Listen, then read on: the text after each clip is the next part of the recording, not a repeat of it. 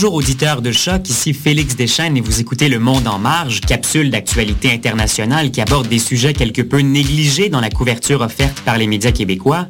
Je retrouve encore une fois ma collègue Edmé Potet du Journal International et puis on aborde aujourd'hui un premier sujet d'actualité brûlante, les récentes élections présidentielles en Pologne, et un deuxième plus atemporel, le statut toujours particulier de certains États auprès de l'ONU. Bonjour Edmé. Bonjour Félix. Alors, premier sujet d'aujourd'hui, les présidentielles polonaises. Dimanche dernier, la Pologne a élu à sa tête un candidat conservateur et eurosceptique qui s'appelle Andrzej Duda, mais au terme quand même d'élections qui ont pris un virage assez surprenant, Edmé, en début de mois.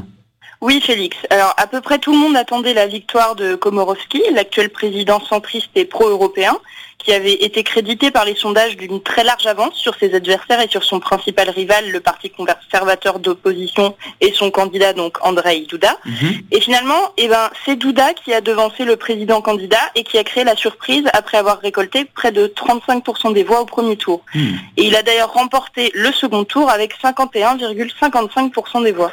Mais pourtant, Edmé, la population de la Pologne, elle n'avait pas de reproche très clair à adresser à l'ex-président Komorowski. Alors non, et c'est ça qui semble assez particulier, parce qu'en fait, il était assez apprécié de la population. Euh, il n'a pas fait beaucoup d'erreurs pendant sa présidence et il avait un fort taux de popularité. Mhm. Alors on pouvait lui reprocher un peu de manque de charisme, mais c'est tout. Euh, c'était un candidat indépendant qui était quand même soutenu par la formation centriste européenne Plateforme Civique. Mhm. Alors on pensait qu'il passerait en première place au premier tour, mais en fait il a obtenu que 34% des suffrages et donc il a eu la seconde place et puis bah il a perdu le deuxième tour. Ben oui, tout à fait. Puis si c'est pas pour faire suite à, une présidence houleuse, est-ce qu'on doit comprendre que la population demandait un changement politique? Important en Pologne? Eh ben, ça ressemble à ça, Félix. Alors, mhm. le grand gagnant de ces élections, donc Andrei Duda, est le candidat du parti Droit et Justice, PIS. Euh, droit et Justice, ça représente la tendance ultra-conservatrice et eurosceptique, catholique également, et c'est un parti fondé en 2001. Et en 15 ans d'existence, en fait, il est devenu rapidement le principal parti d'opposition et déjà depuis 2007, il compte plus de 20 000 adhérents. Mhm. Alors, l'élection de ce jeune candidat, quand même, puisqu'il a seulement 42 ans, qui a quasi inconnu qui a défié les pronostics des journalistes et des spécialistes, bah, c'est une élection qui fait des surprises. Mhm. Alors malgré sa faible expérience, il est parvenu à conquérir ses électeurs en multipliant beaucoup de promesses populistes. Puis Edmé, autre surprise importante là au premier tour, bah, c'est le candidat qui s'est taillé une place au troisième rang. Oui, alors c'est celui qui est parvenu à réunir près de 21% des suffrages et qui s'appelle Pavel Kukiz. Mhm. Il est une ancienne rockstar polonaise. Hmm. Alors ça explique ses résultats intéressants parce que c'est sa volonté de se lever contre le système bipartisan qui a fait qu'il a été assez populaire. Alors, bon, c'est clair qu'on doit aussi mentionner l'important capital de popularité auquel il a droit, vu que c'est une rockstar assez connue. Mhm. Et en plus, il a réussi à se faire soutenir par le présentateur télé le plus en vogue en Pologne, qui a pu faire sa promotion dans son émission. Mhm. Ce présentateur, c'est Kuba Sorte d'Oprah Winfrey à la polonaise et qui est regardé par un public assez jeune. Mhm, c'est tout un nom. Mais donc, après euh, ce premier tour qui en a surpris plus d'un, ben, c'est le PIS qui a remporté les élections et du coup, là, le gouvernement change considérablement d'orientation politique. Alors oui, effectivement. Après, il faut savoir qu'en Pologne, le président, il a un rôle assez restreint. Alors, il est bien sûr la figure politique et morale du pays, mais sinon, ses missions sont assez limitées. Il est le chef des armées, il a la possibilité de dissoudre la diète, c'est la chambre basse polonaise, et il a un droit de veto. Mhm. De fait, il n'est pas seul au pouvoir, parce qu'il y a un système à deux chambres, et donc ça permet une diversité de partis au pouvoir. Mhm. Et donc qui risque au final, peut-être on le comprend bien, de, tempérer un peu euh, ce changement d'orientation marqué. Ben, merci Edmé, et on se retrouve après ce court intermède musical.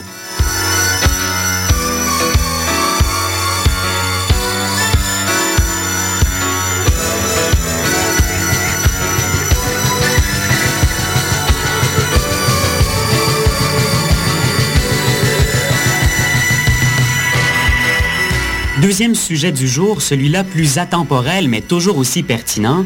On parle des États qui ne sont toujours pas reconnus pleinement par l'ONU et puis euh, parmi eux, ben, il y en a certains qu'on ne soupçonnerait sûrement pas d'emblée.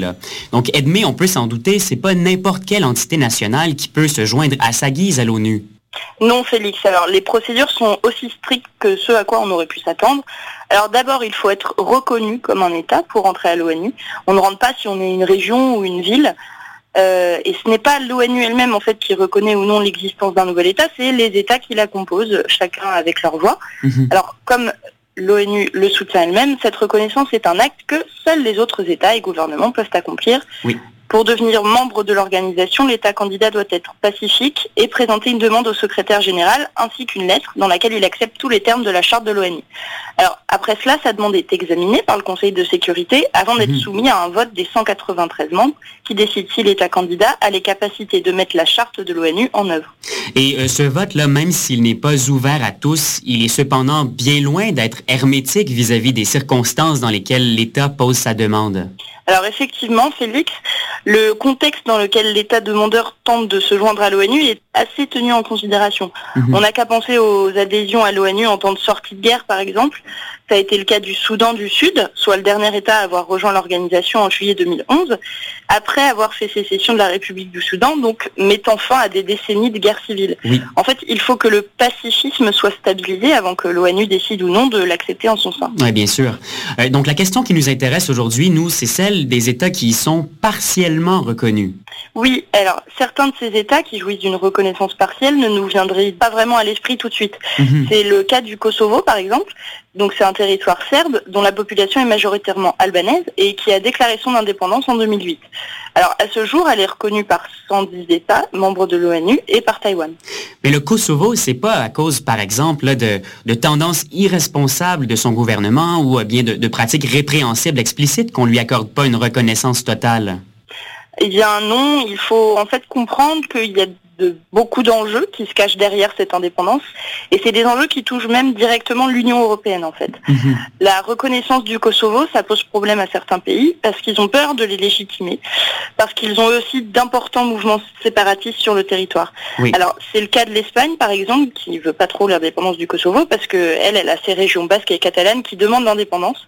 Et on en avait déjà parlé d'ailleurs dans une émission précédente. Oui, tout à fait. Alors, il y a aussi deux des membres permanents du Conseil de sécurité. Donc, je rappelle qu'il y a cinq membres permanents, et donc là deux, qui sont la Russie et la Chine, qui euh, utilisent toujours leur veto pour déclarer que l'indépendance du Kosovo est illégale. Et en fait, c'est parce que la Russie s'était alliée à la Serbie pour demander une révision de la déclaration d'indépendance du Kosovo. Mhm. Rappelons que le Kosovo faisait partie de la Serbie avant. Et puis, il semblerait que le Kosovo préfère se rattacher plutôt à